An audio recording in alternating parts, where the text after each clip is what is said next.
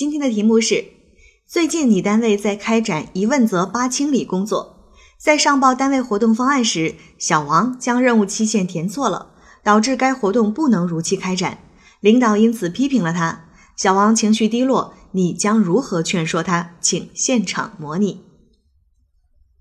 在我们的考试当中呢，小王和小张总是比较可怜的啊，总是会遇到各种各样的麻烦和问题。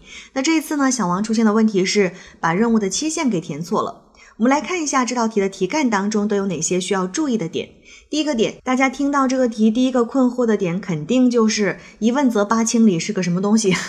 因为如果你不是在公职系统内部的话，对于这样的事情呢，肯定是不太清楚的。那关于一问责八清理的具体的内容啊，大家可以上网去查一下，因为它涉及到很多的东西。那说的稍微简单一点，首先要记住的是，它是根据中国共产党问责条例去进行的这样一个活动。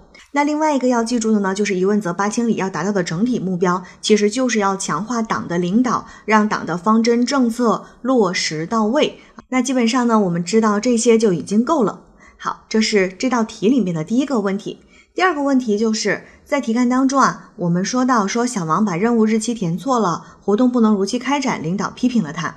那这个点，我们去劝说小王的时候，一方面就是要给小王解释清楚这件事情它有可能产生的不好的后果，让他明白事情的重要性和紧急性。另外一方面啊，我们也需要告诉小王，在工作当中总是有起有落的，就是没有必要因为这样的事情去情绪低落。而是呢，应该想办法把工作处理好。领导是批评了他，但是呢，对事不对人，是因为这件事情出了错误才会批评他，并不是对小王这个人有意见。我们只要能够把事情处理好，其实依然是能够获得领导的信任的。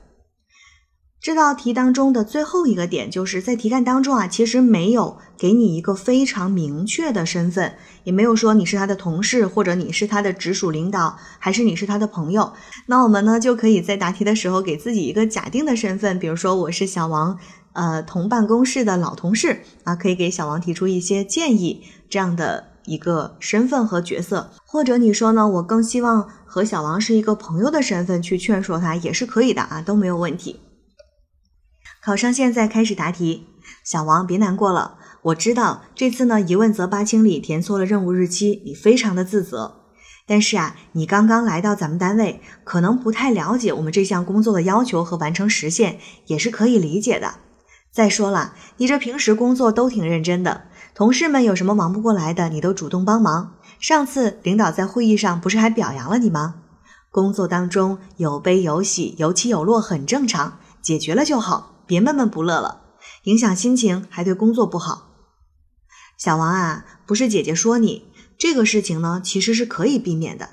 你看啊，像这种刚刚上线的工作，你不熟悉是可以理解，但是你可以查资料，可以问啊。咱们这个一问责八清理的专项活动是根据中国共产党问责条例开展的，这每一个步骤啊都要有对应的责任、措施、效果。如果时间填错了，是会耽误整体进度的。哎，你说领导能不生气吗？而且这些你都可以通过查阅网络资料进行细致的了解，也可以问问兄弟单位是怎么填写任务日期的。还有咱们办公室的其他老同事，我们都是可以给你帮助的。你这自己啊闷头干活的习惯还是要改一改，多跟大家沟通交流，能长经验，还能给你把把关。咱们做工作之前呢，得先了解工作是什么，然后认真解读。根据不同的任务做好时间节点的安排，这样才能有条不紊地完成工作。这样吧，我建议你呢，以后遇到这样重点工作的时候，可以做好备忘录。比如说我呢，就习惯用便签纸，把自己容易错的地方、重要的时间安排、参考的政策发文号都记录下来，贴在显示器上，这样呢就能够及时看见了。像你们年轻人啊，还可以用手机 APP。我记得像印象笔记啊、有道云之类的，都可以随时记录，而且手机、电脑通用。这样一来，就不怕会忘记重要事情了。好了好了，别灰心了，工作上遇到问题解决就好了。失败是成功之母嘛。小平同志也说过，要把错误变成肥料。我们呀，有时候呢，总是放大了错误带来的负面影响，却忽视了错误背后的潜在价值。其实啊，只要你认真思考、总结教训，在这个基础上能够改进工作方法、提升自己，那不就是成功吗？再者说了，领导虽然批评了你，但还是让你继续负责补救工作，而且还给你分配了微腐败的整治工作，这就能看出来领导对你还是重视和栽培的嘛。好了，别郁闷了，来，咱们分一下工，赶紧把这个方案改好，领导那边还等着呢。考生答题结束。好了，今天的内容就分享到这儿，下期见。